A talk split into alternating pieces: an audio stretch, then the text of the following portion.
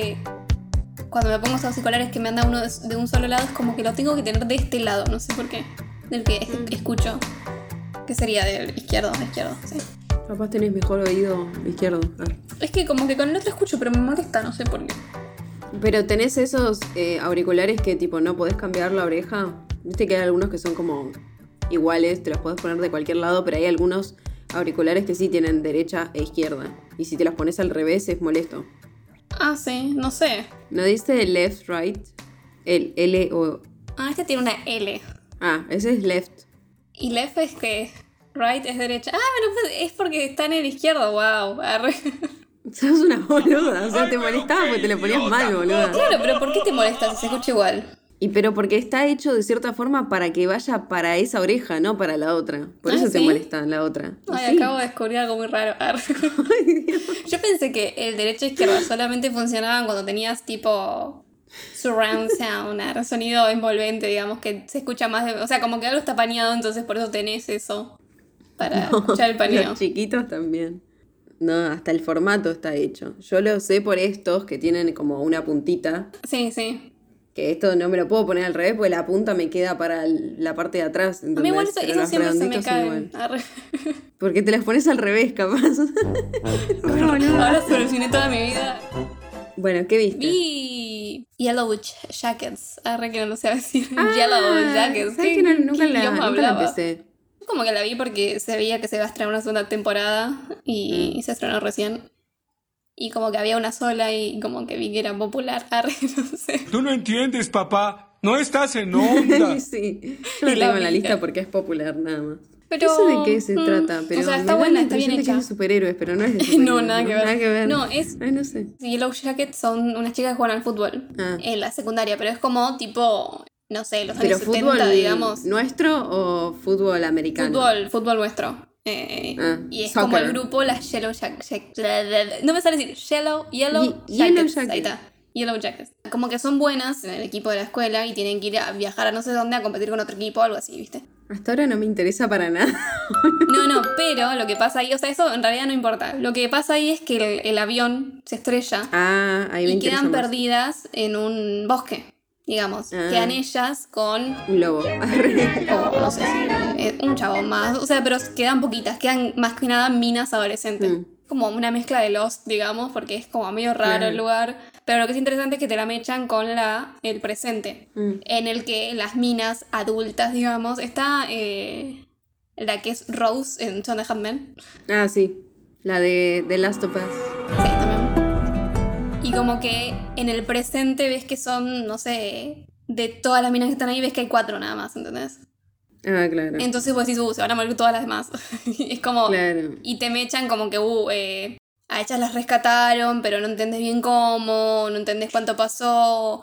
Y Ah, nada, hay bueno, como un montón de cosas vendiendo. que enganchan. Y va y viene, ¿viste? Sí. A mí al principio, como que los primeros capítulos dije, uh, esto es re, re adolescente. Sí. Me sonaba a, a Pretty Little Liars, como que es un misterio y son minas Ah, sí. y, y es todo como medio raro y, y medio psicodélico en algunas partes. Pero después como que me fue enganchando más y, y se vuelve medio turbio. Claro. Y como que hay un montón de cosas que me quedan picando desde el principio del primer capítulo, entonces quiero ver qué pasa. Como que te- Claro, te, claro. gana esa también. Bueno, está bien hecha entonces. Me la vendiste. Un placer hacer negocios con usted. Bueno, y otra cosa que sé que vimos es una película muy, muy especial arre, Sí. que se llama Cocaine Bear. Y es muy loco porque me re sorprendió. O sea, no es que me sorprendió. Es como que siento que dio todo lo que dijo que iba a dar, pero más. Sí, Re- sí. No sé, me pareció que estaba re bien hecha. Es como Está re loco para una película tan bizarra.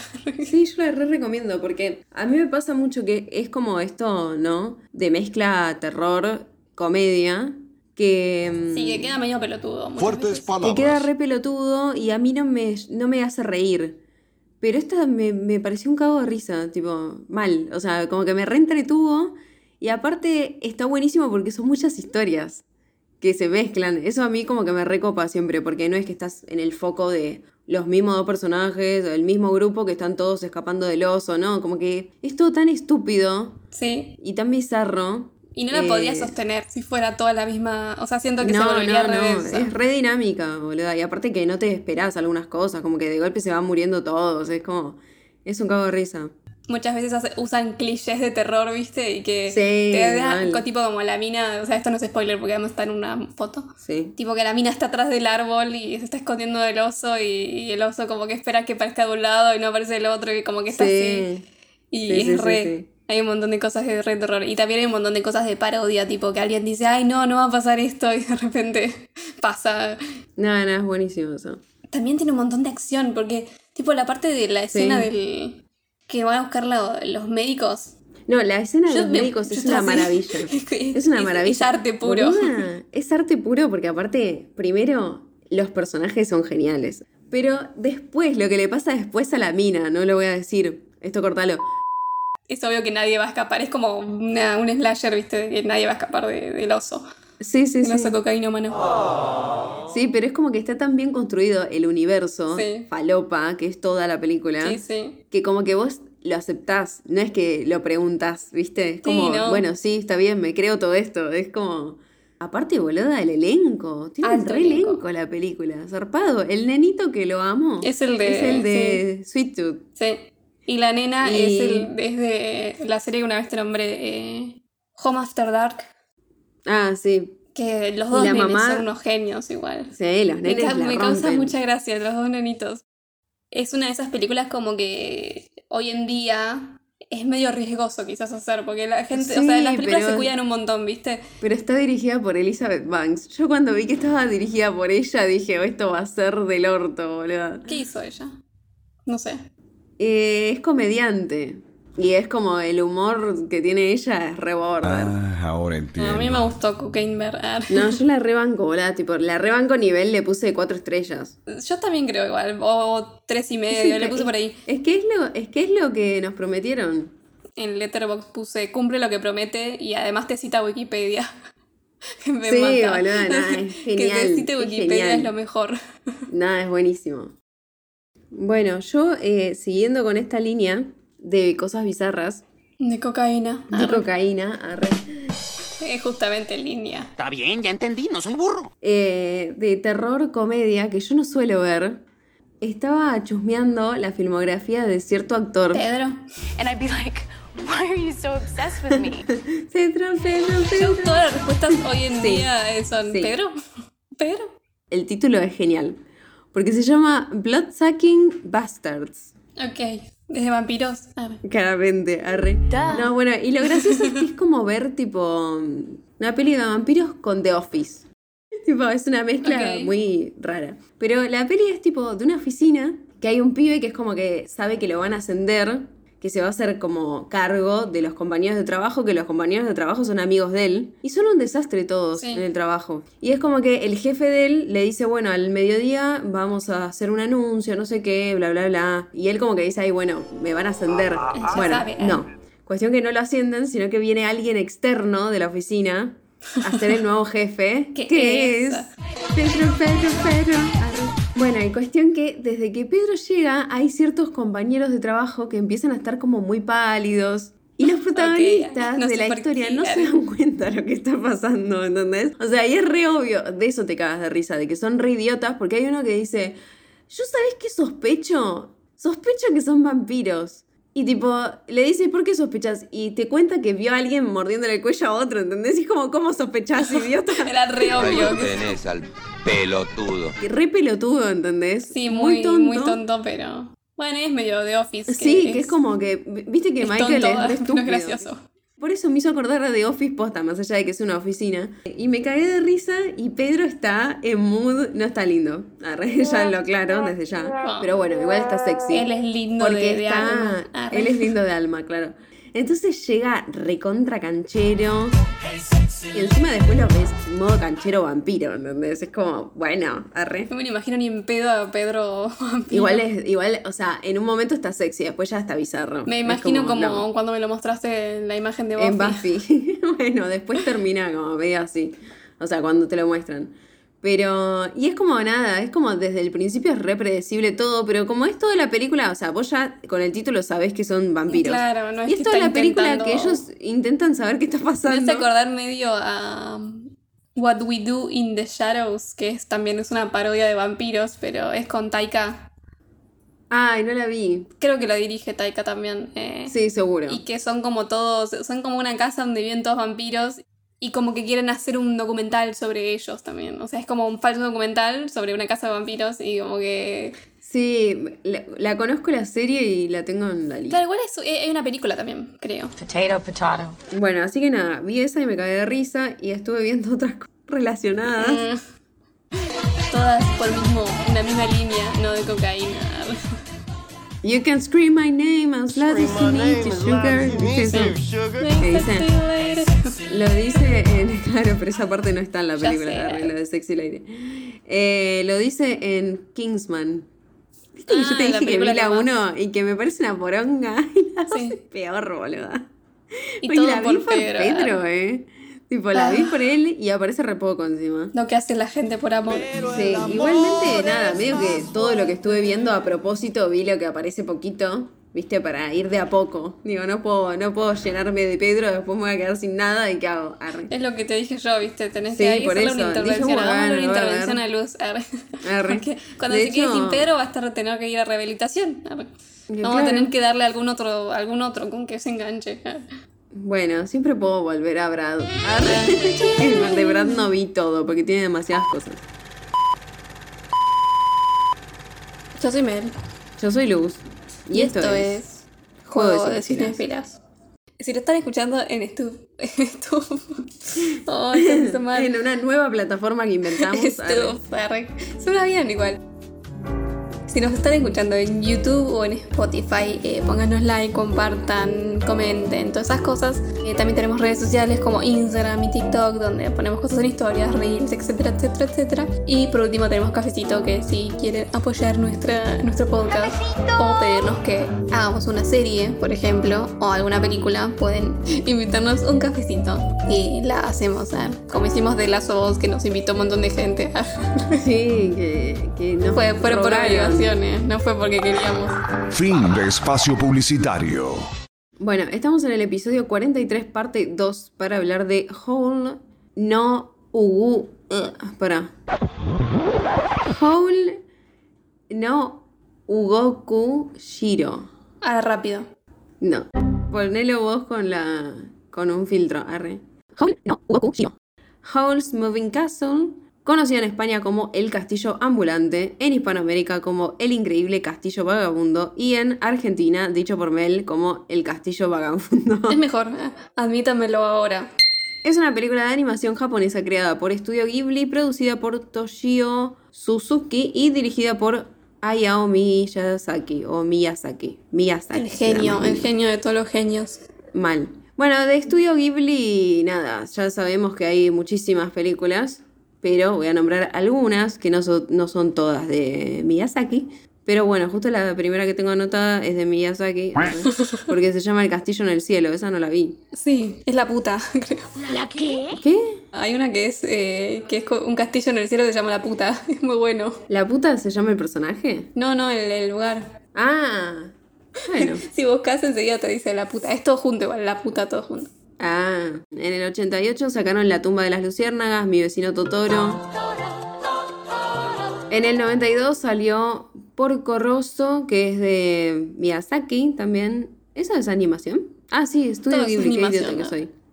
En el 93 salió Puedo escuchar el mar, que esa no sé cuál es, pero la quiero ver porque dice el mar. arre. En el 99, Es Mis vecinos de los Llamada, ni idea, o Llamada. En el 2006, Cuentos de Terramar, esa también la quiero ver porque dice Terramar, arre.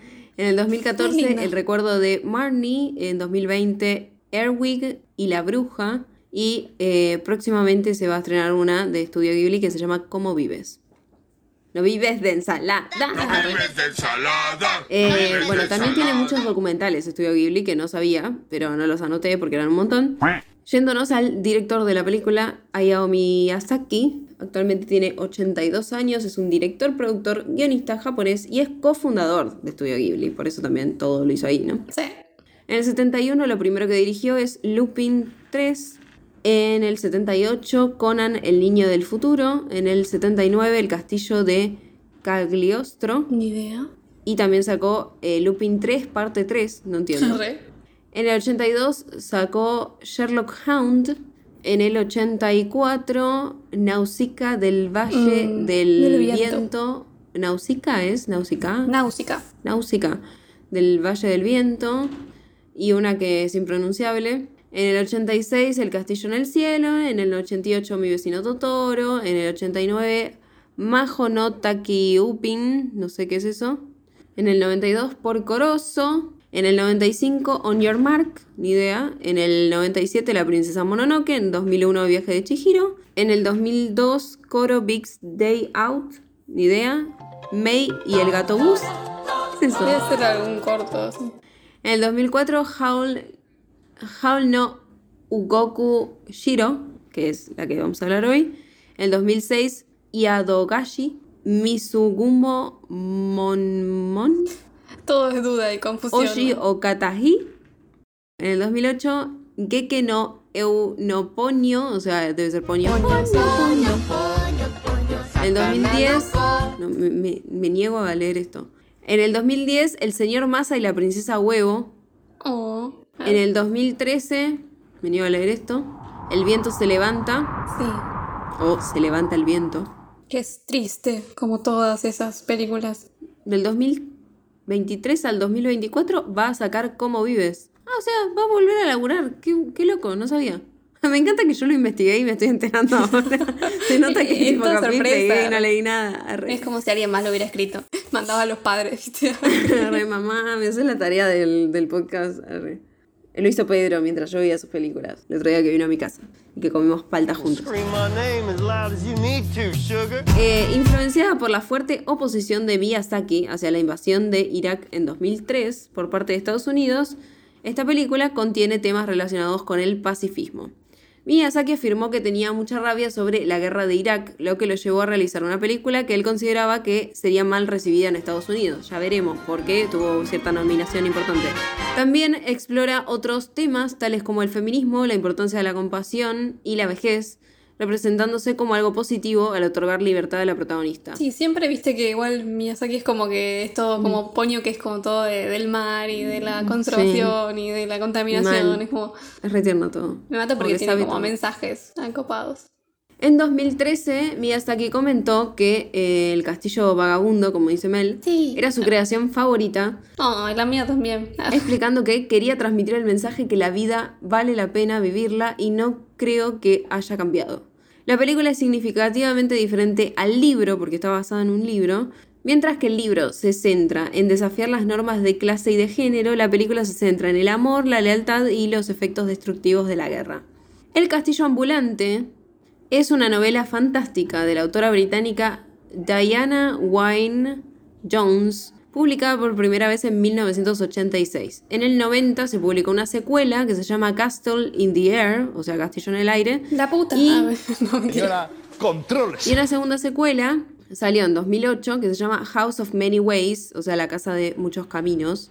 Eh, bueno, nada, esto es todo lo literario, ¿no? El Castillo Ambulante explora diversos temas habituales en la literatura, incluyen el destino, la juventud, el valor y el amor. Los dos primeros son centrales en el desarrollo de Sophie, la protagonista.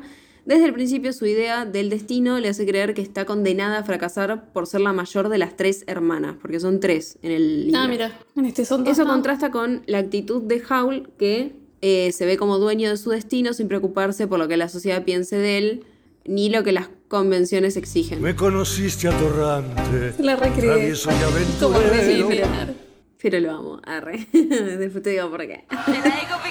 El fracaso que Sophie ve en sí misma se refleja en el hechizo de la bruja del páramo que la transforma en una anciana. La película no se estrenó en Reino Unido hasta el 23 de septiembre de 2005. Pero el director, Hayao Miyazaki, viajó personalmente a Inglaterra en el verano de 2004 para darle una proyección privada a Diana, o sea, a la, a la- Ay, lo a la amo. escritora.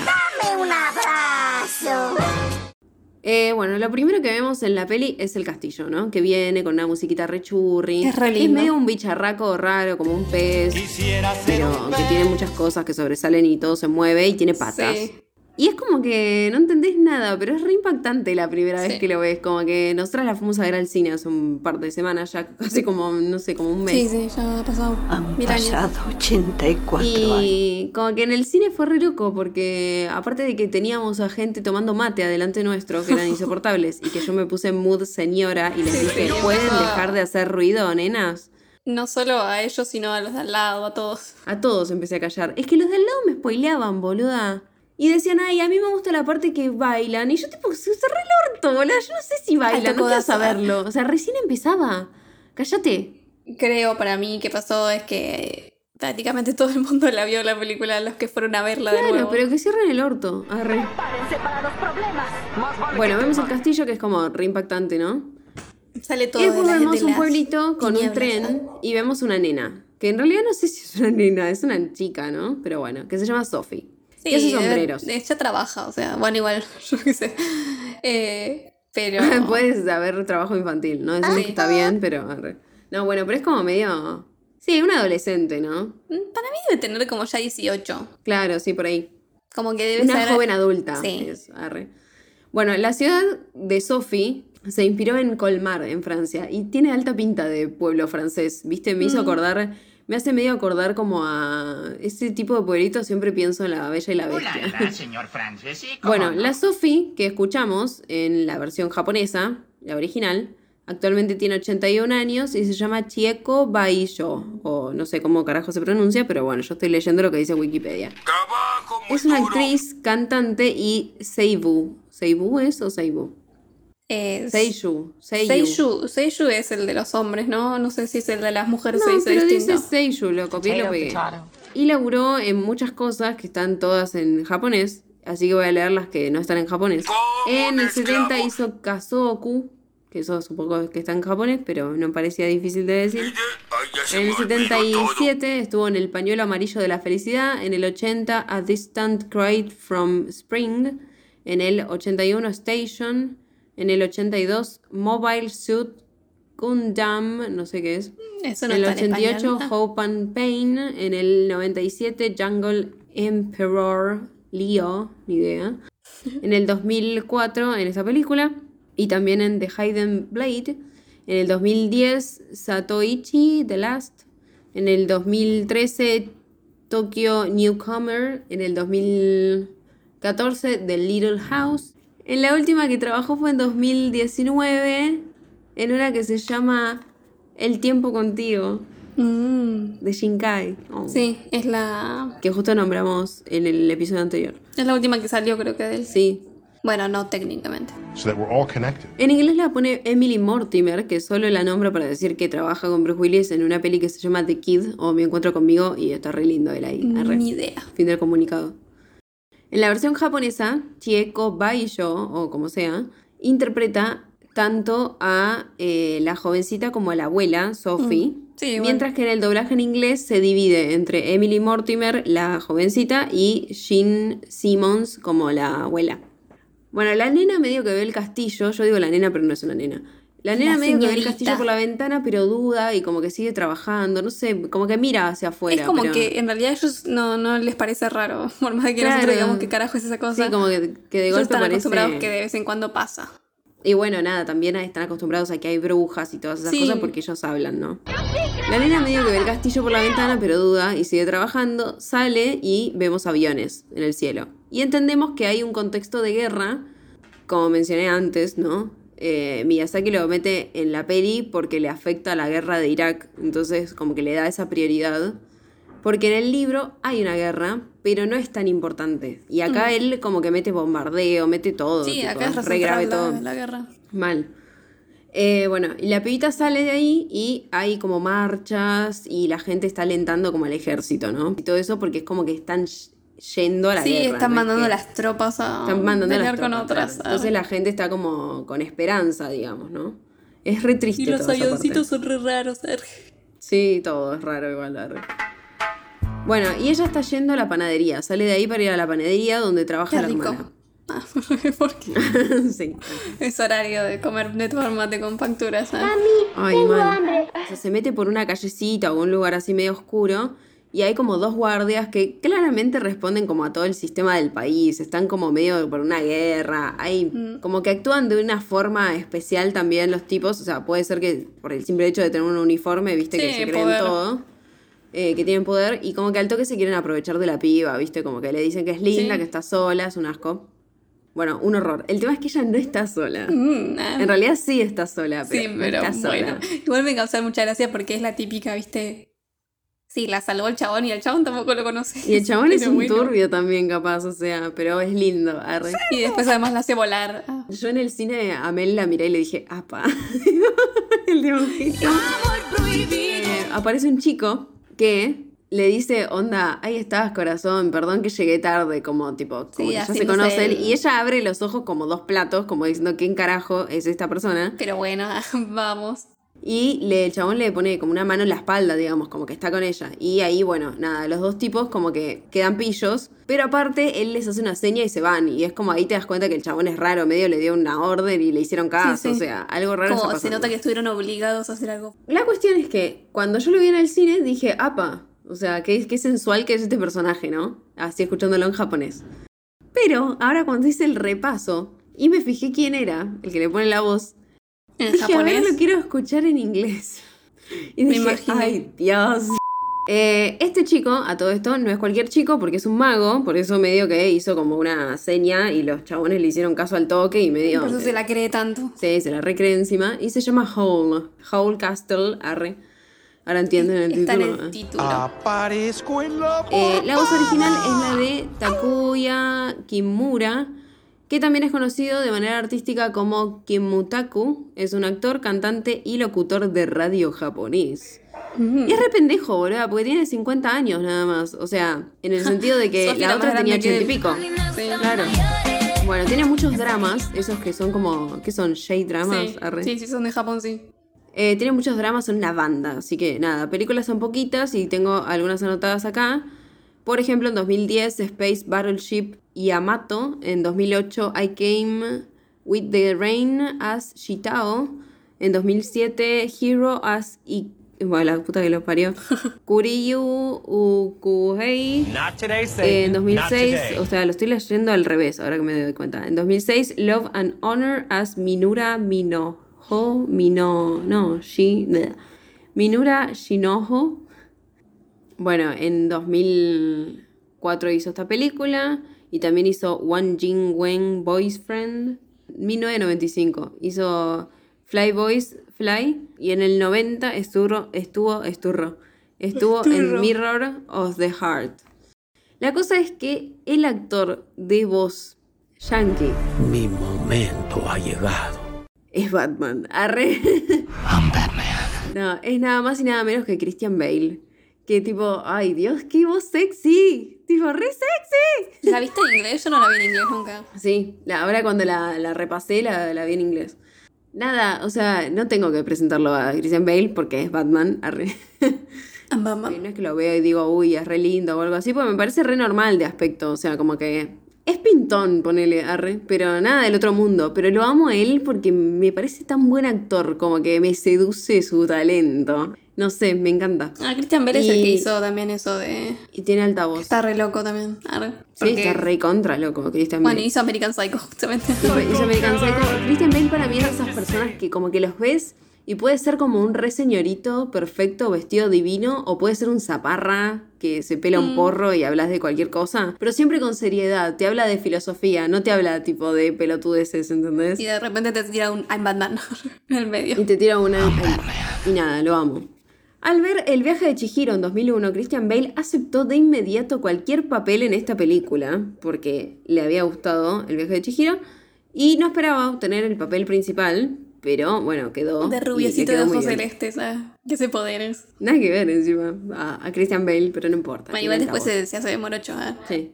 No spoilees. Ah. La película presenta un momento con el gruñido distintivo de Christian Bale, que luego lo usaría en 2005 en Batman Begins. Eh, ya en ese entonces, supuestamente, porque bueno, nada, 2004 se estrenó esta película, ya se estaba preparando para su papel de Bruce Wayne de Batman durante la grabación mientras hacía la voz de, de Howl. Eh, esta es la segunda película de Ghibli con la voz de un actor que hizo de Batman en un live action. Porque. Me estuvo Robert Pattinson. Ah. No, porque. boluda. re, re a futuro. Porque por Corozo eh, le pone la voz Michael Keaton. Es la película que hizo animada Christian Bale desde 1995 porque había laburado en Pocahontas. No. Era rubio hace también. no, hace de Thomas. Creo que es un personaje random. No me acuerdo quién es Thomas. Sí, no, no. Yo, yo sé al rubio y a ella nada más. Claro, yo qué sé. Y al árbol, a, a la abuelita. Y el árbol, ah, re churri. Ah, y el bichito. Tiene un mapache y un grillo. Grillo no me acordaba. Un grillo que es violeta. O sea, no Creo es que es un Mulan. Todos tienen grillos. Mulan tiene un grillo Ah, violeta. tiene un- Y hay mucho que dice, deshonor, deshonor para toda tu familia, deshonrada tú, deshonrada tu vaca. ¡Deshonrada tu vaca! Ah, no es un grillo, boluda, es un. Iba a decir es un coliflor. Ah, mira vos, ah, estaba re loca la misma. Es un. Hablaba con un coliflor. Chau, chau, adiós. Es un colibrí. Ah, Mezclé el picaflor con el colibrí y quedó. coliflor. Ah. Bueno, es normal, puede pasar. Ahora hay Puede que pasar. decirle así, ah, hay que imponer tendencia. Coliflor. Eh, ella le dice que gracias, pero que estaba yendo a la panadería y él como que le dice que la Yo va a escoltar. media luna, nada más. Claro. Y él le dice, yo te voy a escoltar toda la tarde. Bueno, si me lo decís así, Christian Bale, arre. A todo esto no lo describí, pero es como re chetito, con una repilcha, arre, con Sí, y una además es como alisado. todo lo que tiene puesto. ah. Sí, con aros verdes eh, que cuelgan y con un alisado en el pelo, viste, re, re potro, re... Tiene un corte, corte carré. Sí, rubio, de ojos celestes. Y aparte sabe que es lindo.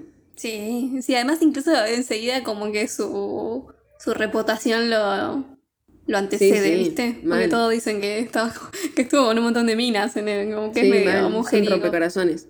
Le dicen a rompecorazones.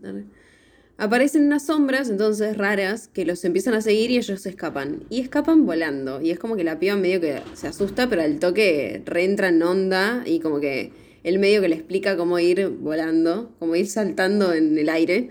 Y ella lo resigue. Sí, además como que, o sea, eso es a los dos segundos de película, ¿viste? Ya. Eso es a los dos segundos de película, como es que re mágico todo. re, re Re íntimo parece, ¿no? Sí, Además, tenemos todo el fondo de la gente que está como con los festejos del- de la guerra. O sea, es como Sí. todo muy raro, ¿no? Como que están, ellos están re en otra. Bueno, Sophie finalmente va a ver a la hermana. El chabón se va y eh, le cuenta lo del chico que la salvó, no sé qué. Y la hermana le dice: eh, ¿Estás segura que no es un mago? un- que no es un mago? tipo, como es todo re normal. con los magos, ¿ah? Y ella le dice tipo, no, pero fue re amable, no sé qué. Y le dice, ay, obvio que sí, que fue re amable. Te robó el corazón, le dice tipo. Y le dice, si hubiese sido Hole, o sea, ya saben que existe. La su reputación. La las- reputación son las primeras tres, seis letras de esa palabra. Le dice, si hubiera sido Hole, ya se lo hubiera comido. Como que Y si te como va a ser tu culpa. este te robó el corazón, Hole se lo hubiera comido. Y es como, mmm, miedo entonces, ¿no? Pero como es medio al rubio, borde ah. De ojos pero es rubio de ojos celestes. Es hegemónico, tiene que ser bueno, arre. Bueno, ella dice, no, no podría ser él porque ella va detrás de chicas lindas. Y yo tipo, ay, reina, ¿qué decís? Vos sos divina. Perra, sorprendente. En la novela, Sofía en realidad tiene dos hermanas. La segunda se llama Marta, quien es enviada para ser aprendiz de bruja, pero encuentra un hechizo para cambiar su apariencia y cambia con Letty para que pueda trabajar en la panadería. O sea, cambia la apariencia con su otra hermana. Entonces, cuando Sophie va a ver a Letty al comienzo de la película, en realidad debe ser Marta disfrazada de Letty. Arre, quilombo. Ah.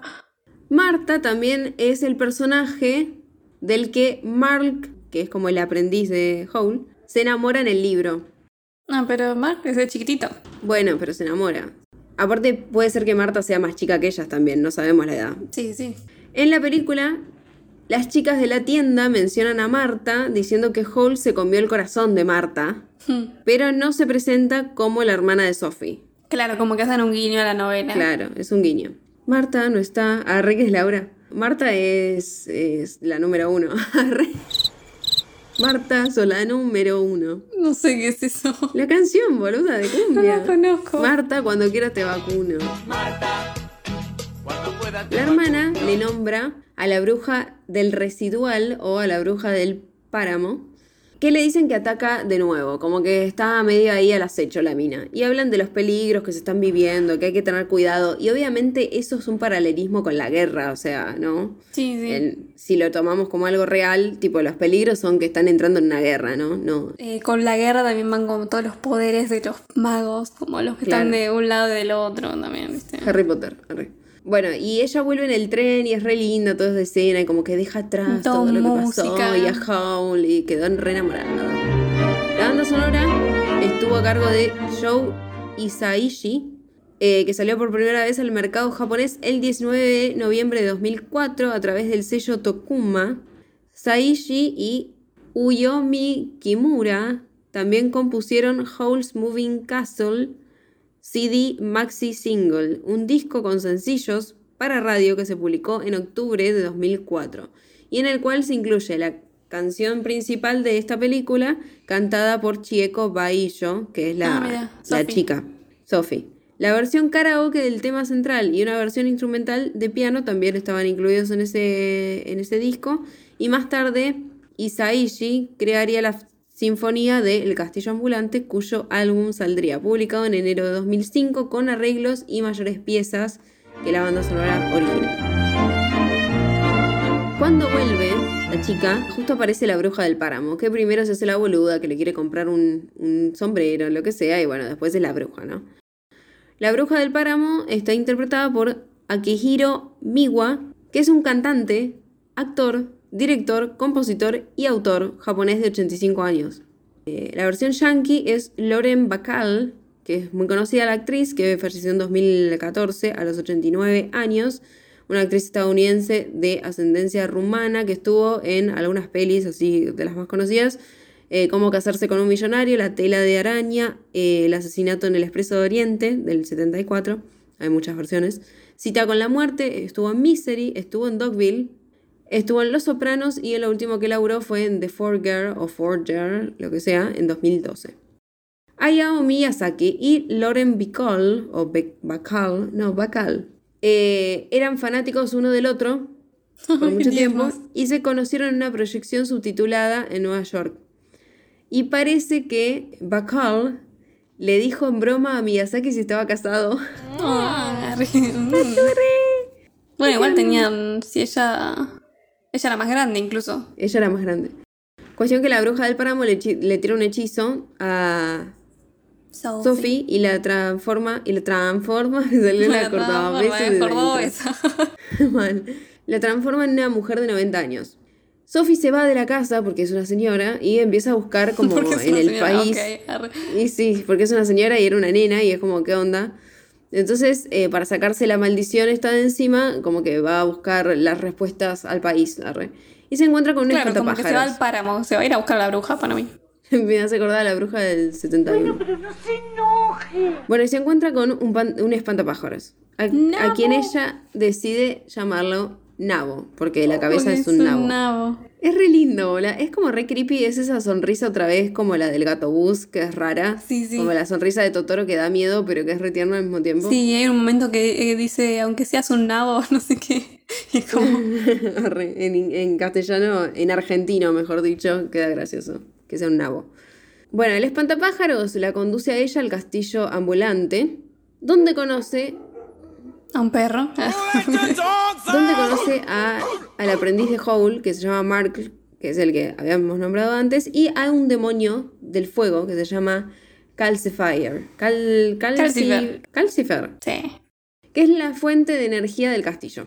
Cuando Howl llega, Sophie le dice, Calcifer me dejó entrar y le cuenta que ella empezó a trabajar ahí. Tipo, y como que le dice, ¿quién te contrató? acá. Y dice, yo. Yo porque este castillo está re sucio. Sí, y es como que verdad. lo que me causa gracia es que tiene actitud de señora, no solo es... Es, es gracioso porque... Se la tomó en serio. Es que en realidad su sueño era ser una señora. es, tipo, es una nena en el cuerpo de una señora. Como que dice cosas re de mujer grande, arre. Igual viste que como que empieza todo con que ella es como la más adulta, incluso tiene una madre Sí, que sí, actúa sí. como una nena. Entonces, La madre es una estúpida. Es que encima se hace cargo, no lo dije antes, pero como que dan a entender que el papá falleció falleció y que la, el sombrereo, la sombrerería, arre, no sé cómo se dice, era. Igual sí, ella es sombrerera. Está sí, bien, hace como sombreros. loco. Sí. Y nada, como que ella se hizo cargo del, del negocio del papá, digamos, ¿no? Y por, por ahí tendría que hacerse cargo la madre, pero está re en cualquiera.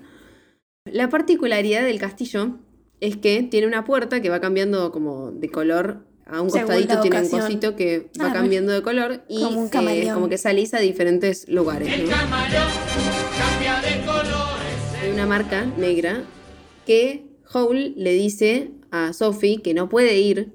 No, que- Mark porque es le como dice medio. igual. Ah, Mark le dice. Yo no entendí bien. Sí, la le dice como que nunca vayas a la puerta negra porque es como es de Howl. Claro, pero como que es de Howl y como que no puede entrar nadie, como que es algo personal de él. Es su colección de pe- fotos de Pedro. Arre. Pedro, Pedro, Pedro. Cada vez que Howl va a esa puerta, vuelve recontra cansado. Yo lo primero que haría es abrir la puerta. No sé si entro, pero abrir la puerta para que, ver que hay. Igual en una la abre y se va, no, creo que la abre él y se ve todo negro. Como Y pero, no sé, con una linterna. En la novela en la que se basa la película, la Puerta Negra es en realidad un portal a la tierra natal de Howl, que se encuentra en Gales, o sea, en Wales, en nuestro tiempo. Y Christian Bale es de Gales. Oh my god. Nació para este papel. En una, Sophie mezcla los potes del baño, sin querer, porque está limpiando toda la casa, que es un asco. Y Howl hace todo un escándalo porque tiene el- ya no tiene más el pelo rubio de Susana, platinado, y tiene el pelo naranja. Y es como que le dice, no, eh, diste vuelta todo, no sé qué, y se pone a llorar como un escándalo total, tipo re drama queen. Que dice que, que, o sea, ya Sí, se le arruinó todo. Lo noté. Dice tipo, el naranja encima, a- cuanto más llora y todo eso, el naranja se le va haciendo como bordó, después se le hace violeta, hasta que le queda el último color que después lo vemos así en toda la película, que es como un negro azulado. Es re lindo el color. de Sí, los queda ojos mucho más lindo. celestes. Mal, queda re lindo, está más linda que nunca. ¡Qué pelazo! Diría Jorge Ané. Arre. Y ahí tira la mejor frase de toda la película, Howl, porque dice, ¿qué sentido tiene vivir si no eres bello? Me encanta porque, viste, hasta ese momento el chabón estaba re confiado y te das cuenta que, que es un Sí, te das cuenta que es re inseguro, boluda. Aparenta algo que nada que ver. Cuestión que se pone tipo re modo drama queen extremo porque se pone todo mal y empieza como, como- se le empieza como a caer una baba, ella lo tiene que llevar al baño. Claro, porque como es mago es como más exagerado que una persona Claro, normal. más exagerado. Sí, ese soy yo. Normal y bueno. Que ella lo lleva al baño y se le cae la, Sí. se le cae la toalla y la piba se queda. Después lo vemos re depre en su cama, que ella entra a la habitación, que encima está lleno de cosas, es como... Es re linda la habitación igual. Sí, pero tiene como muchas cosas de valor, ¿viste? Y él como que sigue estando triste por el pelo, supuestamente, ¿no? Y ella como que entra y le dice, no querés leche, no querés tomar algo, no sé qué, y él como que le dice que no. Y, y en ese momento está radiante el chabón con un pelazo, tipo, y está re lindo y como que le está como re, re mal, y es como, ay, bueno, está como re sexy ahí, arre. Es un dibujito, señora, cálmese. Pero igual, Bueno. Ayudo.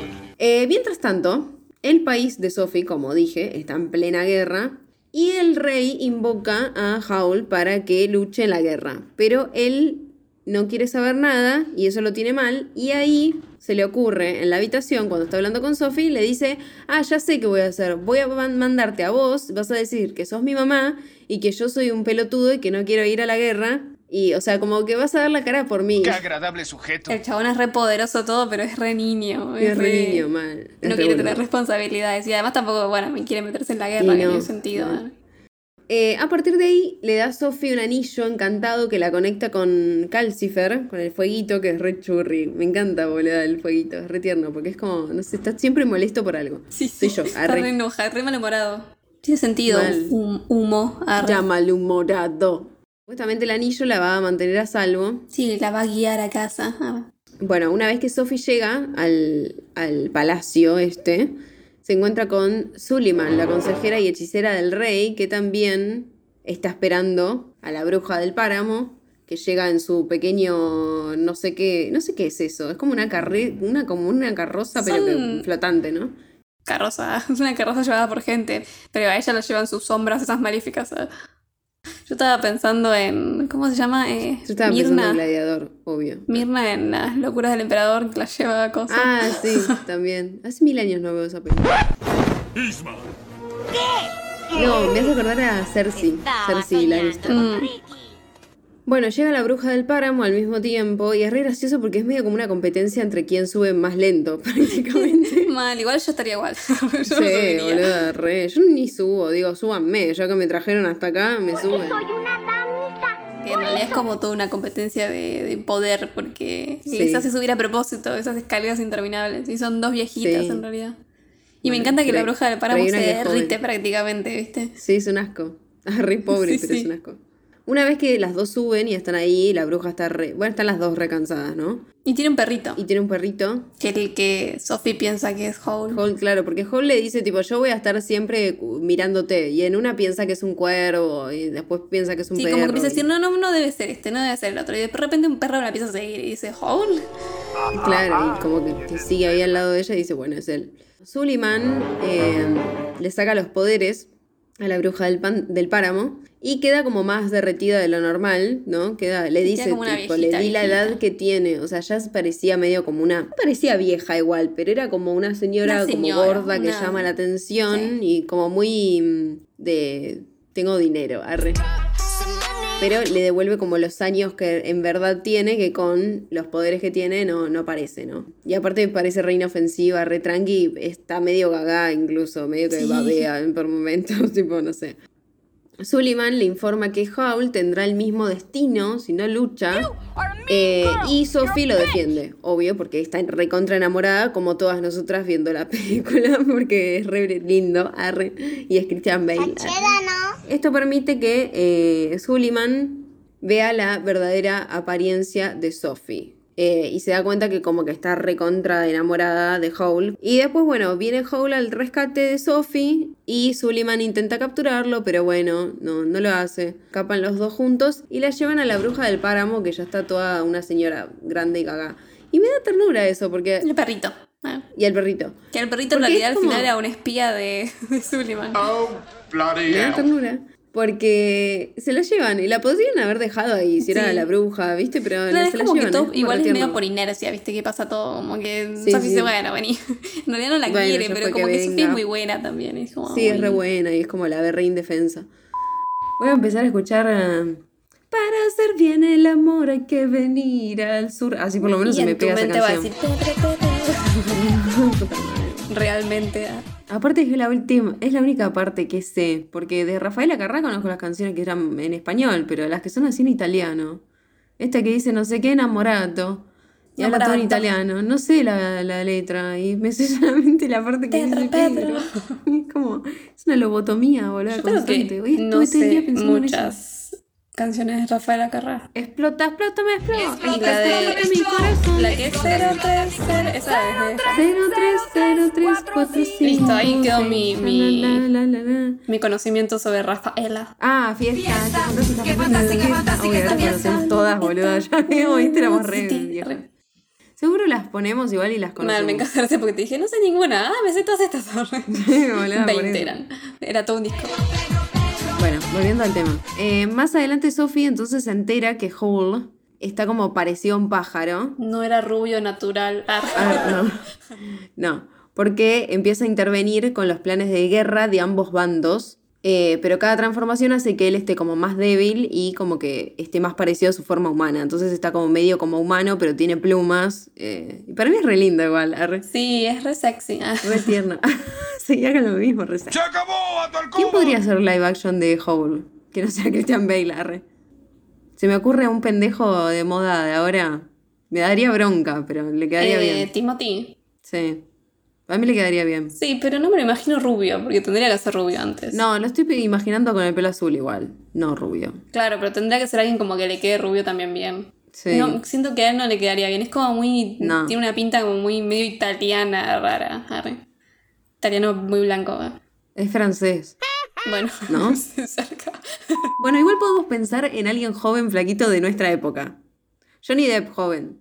Pero el rubio, Johnny. Igual tiene que ser uno actual rubio. para mí, igual. Porque.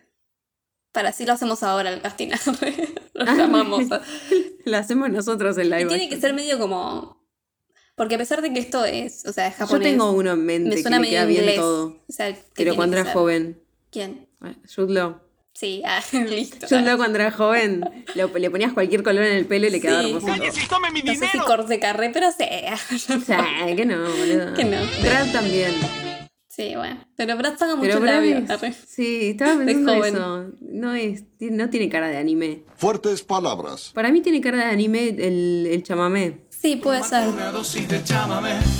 Ryan Gosling podría ser. Pero no me lo imagino con pelo largo. O sea, no me parece a mí lindo, pero podría ser. Porque No, es a mí como. no me parece Viste lindo. que es medio como picarón. Entonces Sí, tiene- es como sexy. medio un, un sex. Sí, estoy tendría pensando un en. Loco de estúpido amor. Claro. En esa peli es terrible, Estoy pensando boludo. en la parte sin remera. Hicieron Photoshop, arre. Ahí sí. Y si no ponemos al, al, al de tirabuzones rubios. Sí, ese re podría ser. Con la cara que tiene y los Ahora ojos. está más boluda, grandote igual, pero azules. en esa época, en la época de... Estamos hablando de. Anna Taylor Johnson. En la época de Ana Karenina, que estaba... Ay, ahí estaba esa película. Ay, no me hagas acordar, me hace re mal. Eh, pero sí, re podría ser, boludo, no lo había pensado. Los ojos que tiene, re van. Y a él le queda, o sea, rubio le queda bien, ya lo probamos. ah, Y Sí. morocho es morocho, digamos. Y Así Morocho que le es queda bien. precioso, boludo, con el pelo azul. arre. Listo, Bueno, lo está. encontramos, lo encontramos. Y Sophie soy yo. arre. Cuando hagamos el live action. boluda, arre. arre. Bueno, resulta que la madre de Sophie, que antes habíamos dicho que era un desastre, es bastante forrita, porque está bajo el control de Suleiman. Arre. Y visita a la hija y le pone como un insecto que espía, un insecto espía en el castillo, ¿no? Sí. Eh, la bruja del páramo lo encuentra el bicho, que lo encuentra como medio como sin querer. Claro, porque Ay, está hecho como una vieja, o sea, medio... Está ah, pero repilla la vieja. Después Sí, se anda sí, fumando todo. Mal. Y tira el bicho a Calcifer. Eh, pobrecito, el fueguito se enferma y eh, está como muy débil para hacer que el castillo funcione, para proteger el castillo, digamos, ¿no? Y horas después, la ciudad está bombardeada por aviones enemigos, los secuaces de Suleiman, eh, como que invaden el lugar del grupete de nuestros protagonistas. Bueno, al tiempo me estoy adelantando mucho, pero bueno, no importa. Calcifer Es que igual es sobrevive. medio un quilombo toda esta parte. Sí, es medio un quilombo de contar toda esta parte, ¿no? Porque además tenemos eso de que si Calcifer se muere, se muere Hole. Se muere porque- Howl porque es como, es el Sí, corazón. sí. Oh, están como muy conectados. Igual eso se lo había dicho hace bastante Calcifer, como que Sí, se sí, lo había dicho a ella, que- porque ella estaba limpiando y en una casi lo apaga y le dice, no me apagues porque si yo me muero se muere Howl. Y ella como la más Hole dice, bueno, a ver, entonces no mato el juego. Bueno, Howl le dice a Sophie que no va a huir porque encontró a alguien para proteger. Y lo que está bueno es que, bueno, él, él sabe quién es ella. La reconoció Sí. a pesar de que es A viejita. pesar de que es una viejita. Y además en una, por ejemplo, la ve durmiendo y ella está como Sophie, porque parece como que el hechizo me da que es medio como como ella se ve en realidad más bien. Sí. Entonces sí. cuando duermes como que se vuelve a ella misma, pero... Sí, como que está tranquila. Sí, todo el tiempo como es- es- está como que la película sutilmente a veces viste como que parece más joven o como Sí. que tiene el pelo gris pero tiene la misma cara de, de Sophie joven, no de Sí, vieja. a lo y- último, re linda. Sí. Son los dos re mágicos. Y Me encanta. Y creo que es eso porque ella todo el tiempo dice como que ella no es linda y no sé qué. Es Ay, como, es como re ella se ve en realidad. Paul le dice a Sophie que eh, no va a huir porque ahora encontró algo para proteger y ella piensa que le está hablando del castillo. Entonces se las ingenia a Sophie para poder mover el castillo del lugar, ¿no? Porque como el fueguito está débil, no puede Sí. solo. Entonces ella como que ayuda. Y mientras la bruja del páramo se da cuenta que Hole le había dado su corazón a Calcifer e intenta tomarlo. Sí, se aviva y dice, porque la, la bruja es como que le tiene ganas y todo el... Todo el- Sí, está re enamorada. Claro, todo desde el principio de lo que... Por eso le da el hechizo, le tira el hechizo a, a Como y nosotras. todo. Arre. Porque le tiene ganas a Howe, a Anne Taylor Johnson, a, Sí, a Christian Bale. A todos juntos. Timothy Chalamet. Chámame. Sophie tira agua sobre la bruja, lo que hace que las llamas de Calcifer se apaguen. Y ahí casi me muero, porque yo me asusté. Dije, ay, Sí. no. Tipo, ahí me dio miedo. Dije, no. Bueno, el castillo termina dividido en dos, re triste. eh, con, So- con Sophie cayendo por un abismo separada de, de los demás, de Markle, la, la bruja y Calcifer y el perro que siempre me olvido que existe. Además el perrito es re tierno, porque Es re tierno, pero al me final olvido lo que re está. traiciona a su ama real, Sí. Suleiman. Es re panqueque. Bueno, y sigue el camino, ella entonces sigue el camino que, que le muestra el anillo de Hole, ese que le había dado antes. Sí. Y es testigo de una escena del pasado de él. Y ve a Hole jovencito que eh, se apiada de una estrella que estaba cayendo, Calcifer, Claro, y le ahí da se su mete corazón. en, el, en la puerta negra, digamos. Claro, se mete en la puerta, claro, porque era como lo personal en lo que ella no podía entrar. El acto este une a Calcifer con Hole, pero igual cuando pierde su corazón, Hole queda emocionalmente atrapado en la adolescencia, por eso es como tan infantil el chabón. ¿Qué piensa que tiene que ser bello? Arre. Pues si no, tiene sí. sentido. Ah. Eh, y Sofía encuentra a Hole como un pájaro ¡Qué par de y pájaros! lo lleva de vuelta con Calcifer. La bruja devuelve el corazón de Hole y Sophie se lo entrega a él, devolviéndole así la vida y liberando a Calcifer. Hole despierta y Sophie lo abraza. Oh. Y Calcifer es libre ahora, no está más como en el, en el hechizo ese que estaba, pero igual como que se queda con ellos porque son todos una familia feliz y son re tiernos, igual medio que se va o no. Porque hace como que va saltando alrededor de ellos y. Sí, para mí se queda. ¿Qué es Calcifer? Un fuego, arre, una estrella. Es una Una estrella. estrella. Sí, una estrella que cae. Hay un montón de cosas que no entiendo. Y sí, yo qué sé ahora. Bueno, Porque al él mismo por qué se está convirtiendo en pájaro. por lo de la guerra, no sé por qué en pájaro, pero lo que le hace mal es la guerra, que él está como peleando en los dos bandos, no sé, para... Claro, y eso, para- y eso lo está convirtiendo en un monstruo. Digamos. Y algo Porque así, sí. en una parte le dicen como que justamente que Sullivan le dice como. Ella no, vio no, un montón que quedan así como corrompidos y. y no vuelven, ¿entendés? To- Para mí todo lo que le pasa durante la película es por culpa de la guerra, más allá de las boludeces que él dice. Es como... Claro, es como que. Eso es por separado de lo que tiene con Calcifer, digamos. Claro. Porque es como que pasan muchas cosas a la vez. Sí, es que todo ese final es como re... Y al mismo tiempo vas al pasado de él, que él ya le había mostrado como medio el pasado de él, un poco a Sí. ella. Yo flashé que estaba muerto cuando muestran eso. Dije, ¿qué está pasando? No estoy entendiendo nada. Y además no él era, era, no era rubio cuando era chiquito. Esto era lo más importante. Pero se teñía el pelo. Para mí se teñía el pelo. Claro, por eso tenía todos esos, productos. Por eso tenía en esos el- en el productos. baño y lo que- mezcla y se le pone naranja primero. Como si yo me quisiera teñir en mi casa. como si me quisiera queda- decolorar en mi casa. Te queda quedaría toxidado. Eh, a su vez, Nabo, el espantapájaros, que es re creepy y re tierno, que tiene la, Amo el cabeza de nabo. Sí, que tiene la sonrisa del gato bus. Eh, se convierte en el desaparecido príncipe Justin al recibir un beso de Sophie, que el hechizo solo puede romperse si recibe un beso de amor verdadero, más allá de que Sí. sabemos que ella está enamorada del otro, es amor de, De cariño, digamos. de cariño, ¿no? Sí. Ay, me has acordado Maléfica. ¿No viste Maléfica? La bruja del páramo le dice al príncipe que su amor se había enamorado de otra persona, a lo que él responde que los corazones de la gente podían cambiar y procede a regresar a su reino para acabar con la guerra. Suliman, observando a través de un globo de cristal, decide terminar la guerra. Me encanta porque dice, ay, bueno, terminemos con esta guerra. Lo dice como si fuera una pavada. ¿Por qué no Claro, lo hiciste antes, esto se lo, se lo dice el perrito, porque como que el perrito se le espía y se reporta para decirle que Sí. todo terminó feliz. Es el reporte de hoy. Ay, me hiciste acordar el, el Rey León. Howl, Sophie y los demás eh, son vistos en el aire, de nuevo en el castillo volador, mientras los bombarderos regresan de la guerra. Y toda esa escena es como re linda también, porque es como, bueno, el final de todo. Y ellos están como re en paz y están ahí arriba del castillo y se dan un beso. Y Sí, como- en un balcón re lindo. sí, mal. Y este, como que el castillo está de nuevo bien, ¿no?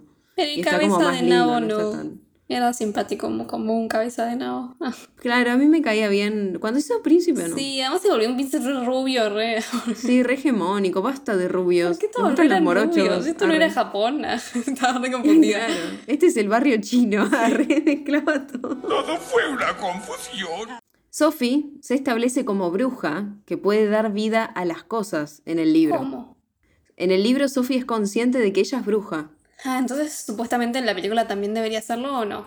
mientras que en la película se deja que el espectador se dé cuenta de esto. Yo, nunca Yo no me di cuenta, yo cuenta. nunca en mi vida pensé que ella era bruja. Nadie me lo dijo. Bueno, Ay, no sé, para mí tampoco. Claro, igual bueno, tendría quizás sentido también la conexión de entre ellos y... Dice, algunos de los momentos que hacen que sus poderes sean obvios, obvios, no me hagas sentir mal, Mal, y MDB, eh, que la sus poderes sean la película de, obvios, de que tengo 10, boludo, más o menos. Son cuando Sophie rescata al espantapájaros y él se apega profundamente a ella, así como cuando su cabello le da a Calcifer una fuerza extraordinaria, incluso cuando Mm. Howl está ausente, eso no me lo acordaba. Sí, ella se Y corta la Calcifer- trenza. Claro. Calcifer la señala repetidamente confirmando que solo si ella es quien realiza la acción podrá seguir viviendo y Hall podrá aceptar su corazón de vuelta.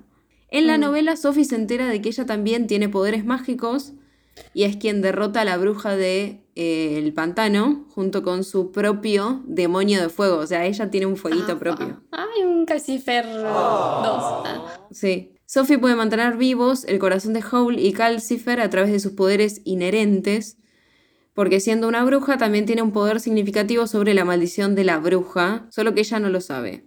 Mientras duerme, mientras sueña y durante momentos profundamente emotivos, cuando está molesta o feliz y completamente enamorada de Howl, vuelve a su yo más joven, Sí. pudiendo deshacer la maldición, aceptándose y abrazándose a sí misma, rindiéndose a sus propios poderes. Hubiera sido Ah, Ahora entiendo. Tardé Mejor que fuera más obvio todo eso en... Y pero viste que estos japoneses son rompebolas, les Sí. encanta no contarnos nada, no explicarnos una mierda, entendé lo que se te canta y si no Claro, lo pero tipo no en- importa, arre. Hice una obra maestra igual. O sea, en Chihiro también hay un montón de cosas que no se entienden, pero se entienden al mismo tiempo. Siento que Chihiro, a pesar de su complejidad, es más obvia. Sí, Yo a Chihiro la tomo como que es más apta para todo público. Chihiro digamos, me parece que es para mí que todo el mundo la puede entender. Chihiro me parece que es más incluso, o sea, por más que no, es más infantil que esta. Sí, sí, Esta la esta veo es re más, compleja. más adolescente ya, más... eh, Sí, ¿no? Y aparte guerra, es como, ya la veo. Sí, sí, tiene más temas. Pero siento que hay un montón de cosas en esta como que yo no, o sea, no, nunca entendí. Nunca pensé que Sophie tenía poderes. O sea, sí pensé que como que quizás una cosa del destino, ¿viste? Algo que es especial mucho- tiene. Pero... Sí, como que también sentía como que había una conexión, ¿viste? Cuando ella va y le habla a él del pasado y le dice espérame. Eh, sí, sí. Claro, es como, Como que, que están que una cosa ahí de, de tiempo, Sí. como que él la vio de chica y la estaba esperando y ella, ¿viste? Mmm, turbio, arre. Viste que después ella le dice perdón por hacerte esperar tanto tiempo, algo así, es como, no Sí, sé, había, sentí todo que era alguna un- cosa así como de destino que no entendía y decía, bueno, la película me gusta igual. Los símbolos y las metáforas abundan en esta historia. No me digas. El castillo es representativo del propio Howl, un desastre muy poderoso pero desorganizado con mucho equipaje. La puerta de enlace negra en el portal es el camino hacia, la, hacia el inconsciente de Howl, en el que se mantiene inmerso. Calcifer, el fuego, es el corazón, literalmente, Sí. como ya dijimos. Mark podría entenderse como la parte inocente e infantil de Howl. Sophie comienza organizando las cosas en el castillo, se gana a Markle, así que, eh, eh, así como a Calcifer. Al final ella es capaz de ayudar a Howl finalmente cuando el anillo que le dio Howl la lleva a su ser más profundo, la puerta de entrada negra que nombramos antes. Y ella visita el pasado y finalmente puede ayudarlo a reconciliarse con ese pasado, con sus sentimientos y con su estado actual. Es como que, claro, ponele que primero se compra a la versión Sí, tierna, a chiquitita, interior. a su niñez, después al corazón. Se gana el corazón y, Y después, bueno, y el finalmente a él. inconsciente. ¿no? Y Claro. sí, lo ayuda a aceptarse a él mismo. Igual que él, ayu- él la ayudó a aceptarse a ella porque, Sí. porque ella era como, ay, no, soy fea y hago sombreros. Bueno, después tengo para decir que el presupuesto estimado fue de 24 millones de dólares y la recaudación en todo el mundo fue de 237 millones. Trancas. 500, bla, bla, bla, bla, bla, bla, ¿no? Claro, porque esta fue después de 2001. Sí, 2000, Chihiro. en 2005 se estrenó, creo. Igual depende del país. Poño, poño. Arre, se le pegaban todas canciones que repetían una sola palabra. Poño, poño. Bueno, pero esta repite la misma pa- palabra pero con distinto ritmo. Sí. Es como una rumba, arre, ¿qué decía? Tuvo 14 premios ganados y 20 nomina- nominations. Nominations. Nominada como mejor película animada en los Oscar. No ganó. ¿Quién ganó? No ganó, ¿quién ganó? Eso no, no me fijé. Perdió con Wallace and Gromit, The Curse of the, of the Were Rabbit. ¿Qué es esto, boluda? A ver, lo voy a buscar. O sea, no suena. Y compitió con el con el cadáver Ah, de la, la, batalla novia. de los vegetales. Ah, o sea, y ganó. Nah, ganó esta mierda.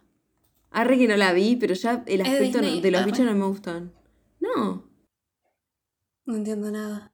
Y ganó, o sea, no ganó ni el cadáver de la novia Le, ni le ganó el cadáver de el, la ca- el castillo novia. vagabundo. What the fuck. Nah, o sea, por lo menos si me decías el cadáver de la Odio novia te lo estos bichos que son todos iguales a pollitos en fuga. Odio. Ay, sí, Me- odio esos dibujitos. Horrible, horrible ese, ese Sí, estoy, viendo Mm. ahora. eh. No puedo creer. Además, el cadáver de la novia es santa película. El cadáver de la novia salta peli. No, no la veo hace mil años. No me la acuerdo. No me acuerdo ni la historia, nada, pero estaba muy buena. De hecho, a mí me gustaba más esa que mm, El extraño mundo de Jack. Sí, es que es más adulta igual, eh, el Sí. cadáver de la novia. Y Bueno, es re también- turbia, pero al mismo tiempo Sí. es re tierna. Tim Burton. Fue nominada también en, el, en los Academy of Science Fiction, Fantasy and Horror Films Ok. y en los Annie Awards, que siempre los nombramos, también en Eso los Critics Choice. Awards. Y bueno, nada, hay muchos más, pero nombré los más importantes. Esta película se encuentra en el top 250 oficial de largometrajes narrativos en Letterboxd. Y no tengo más datos. Vos querías que yo te explique la película, pero no lo encontré y tampoco puedo explicártela. Así que no lo sé. Lo Bueno, tu pero criterio. Igual eso, lo del inconsciente y todo eso, lo acepto. Ah. Sí, todo eso está bueno, qué sé yo. Pero Y ¿por qué él me- se me hace suena pájaro? ahora- No sé. Entiendo más de que... No, supongo que el pájaro es como lo salvaje, es la magia, o sea, que sería lo más incontrolable. Y aparte los pájaros son muy mágicos, Sí. con el simple hecho de que vuelan y que son como libres, y él no es libre. En y, él, realidad. y él entre que más, eh, más usa, Está viste, toda esta magia para matar, o sea, para el la guerra y como que se intoxica con eso y como que usa la Mm. magia para eso y, y como que lo está consumiendo, lo entiendo de esa manera. Y como que, por ejemplo, cuando ella tiene el, el sueño, que es re, me encanta ese sueño porque es re terrorífico, que ella entra como a la habitación y se vuelve como todo un túnel Sí. y lo sigue hasta llegar a una masa de pelo que es él, convertido en un Sí. monstruo. Eh, y es como que esa- ella tiene miedo que le pase eso también. Sí. Y por eso como Sí. que lo busca, le busca el inconsciente. y que- Sí, igual lo ayuda porque le quiere dar. Arre. Qué hermosa enseñanza. Y es verdad. Eh, me encantó la peli y como digo siempre, me moviliza mucho las bandas sonoras y las bandas sonoras de todas las películas de anime siempre son re lindas. Entonces verla en el cine me quedé como, ay, creo que no entendí nada, pero estoy conmovida igual Sí, porque estuvo por terminó todo bien. último. Yo como que posta en un momento dije, uy, esto termina mal. O sea, la re flashé porque vi que como que cuando Creo el fueguito se apaga dije, no, boludo, o sea, ¿y ahora? Las, estas películas, las más populares, no terminan ninguna mal. Después las otras, hay otras de Hay- Hayao Miyazaki o del estudio Ghibli que son como, parecen re inocentes y, Y no parecen además re naturales porque es como que no, no tienen magia y esas cosas, no son como raras. Tengo que de ver manera. más. Voy a tratar de, de ver. Tipo, creo que es la que, la- lo que el viento... No, donde- Ah, sí, la del la- viento la nombré esa, hoy. esa creo que es la que es re triste. Y hay otra la que de es la como... puta. Y la, de la, la- no, la de la puta es re, re copada, está buena. En el cine la otra vez disfruté mucho más Chihiro que la primera vez que la vi, que como que me quedé recalculando mucho. Entonces, como que uno naturalmente intenta dar explicaciones siempre. Eh, y si bien me había re gustado, si no, no la hubiera ido a ver al cine a Chihiro ahora. Si bien me había re gustado, como que siento que es una peli que es para ver más de una vez. Y con esta me pasa lo mismo y la siento más compleja que Chihiro.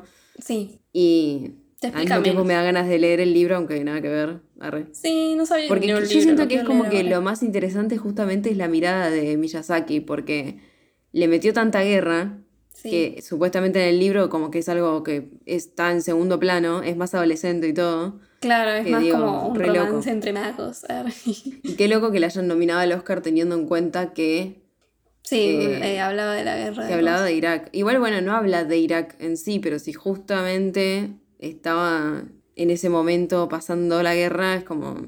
es raro, la verdad. Así que nada, eso, como que me re gustó, me, me re gusta el, el chaboncito y como que me re gusta eso, esa dualidad de que como que parece que se la recree y es un nene y como que está eh, Y al mismo tiempo atravesado como... por el pasado, todo Claro, eso me al mismo parece re es lindo. como re un adulto, porque se está...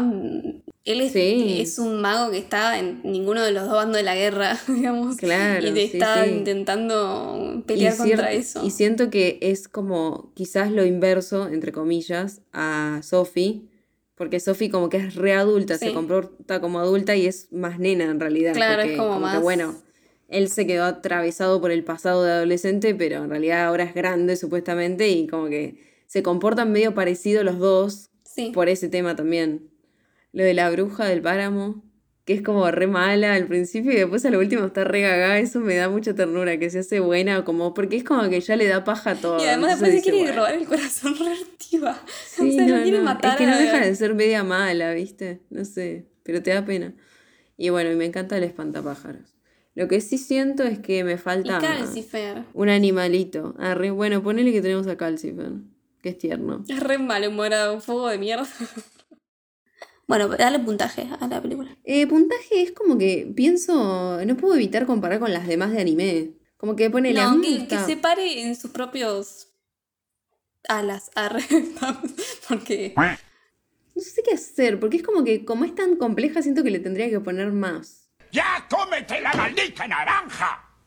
ya dilo, ya comete Porque la ponele, maldita a naranja. mí que me re gustó Totoro, Totoro, pero no compares puse- con nadie. le- Ni con Totoro, puse- ni pero con no Ponyo, puedo, ni no con puedo, porque me gusta más Totoro. ni y- con Your Name. Yo a esta Ah, le puse tres y medio. Está bien. Pues Pero siento que quieras. merece Ah, más, porque es muy compleja y como... O que- decidiste ahora o, o calla para siempre. Ah. Bueno, voy a dejarle tres y medio. Pero bueno, nos tenemos que dar películas. Sí. Yo primero. Sí. Bueno, yo te voy a hacer elegir, pero te voy, una te la voy a decir y la otra no. A ver. Porque te voy a hacer elegir si querés ver eh, la segunda de Kill Bill Sí, o otra. Arre, creo. quiero ver la segunda de Kill Bill. Bueno, vemos la segunda de Kill Bill. Arre. El otro día te iba a decir, che, me quedé con ganas de ver la segunda de Kill Bill. ¿Qué hago? ¿Me la vas a dar o la veo? tipo, te lo iba a preguntar. No, como dijeron que la que te la mande, te la mando. five and he was six. We rode on horses made of sticks. He wore like an Luz va a ver. Kill Bill La Venganza, He dos would puntos, volumen always 2, win the fight. de 2004, Bang, eh, dirigida por Quentin Tarantino, protagonizada por Uma Thurman. Y vamos a ver quién es Bill. Bang, bang, my baby is La otra vez estábamos hablando de cierto tema religioso de que Mel no tiene ni puta idea, pero yo sé cosas religiosas por haber ido a un colegio religioso desde que nací hasta que morí. Arre. Ah, No, desde el jardín hasta el secundario. Qué carajo. Y es como, es ley que si vas a un colegio religioso salís ateo, obvio, arre. Pero toda la parte religiosa hay historias que son re fantásticas. Pero hay una historia que a mí me re gusta que, por más que no va a caer en Pascua, va a caer después de Pascua el capítulo. eh, me parece que es importante que Mel la vea. Que no sé si es importante, pero no importa. Así Yo quiero que me- Mel sepa la historia de Moisés, que la tiene más o menos en radar, pero no, no, no, sabe es como cuántas todas, son todas las historias plagas. las sé como media. Pero, ¿y cómo Más se llama la película? Bueno, la película eh, vas a ver que tiene alto elenco de voz, porque yo te voy a dar la animada. Yo sé que estamos hablando mucho de animación últimamente, pero bueno, esta no Nos es anime, es otra cosa. arre. Entre medio tenemos Kill Bill, así que. Se estrenó en 1998 y se llama El Príncipe de Egipto. Y la vas a poder ver en Prime Video. Arre, le hacía publicidad. Muy Eso bien. es todo entonces. Arre, la semana que viene vamos a hablar de Kill Bill volumen 2. Y la siguiente, me mata que re random. Y la siguiente vamos Bueno, a hablar no, de no tanto. El Príncipe de Egipto. Bueno, nos escuchan la semana que viene si Thor quiere. Que un nabo los acompañe. Ay, un mago no. No cualquier un nabo, mago. dije. Ah, un nabo, entendí un mago. Un nabo. Un mago también. arre. Quiero decir algo antes de que cortes. Esta parte es, es mucho, mucho, mucho, muy importante que la dejes. El otro día terminamos de hablar como a las 4 de la mañana en Sí. el episodio anterior. Y hasta las 5, de las 4 a las 5 de la mañana estuvimos viendo fotos de Pedro Pascal. Quería decir eso nada más. Porque ella me trata a mí de loca, pero estuvimos una hora hablando Bueno, de pero los vos estabas outfits. poniendo las fotos. Sí, bueno, puede que yo estaba manejando. Pero Mel me decía, pará, no, Pero no, la estamos se llama copiloto- Fabri. Bueno, bueno, no sé, no sé. bueno. Ya está, puedo cortar. Adiós. Bye.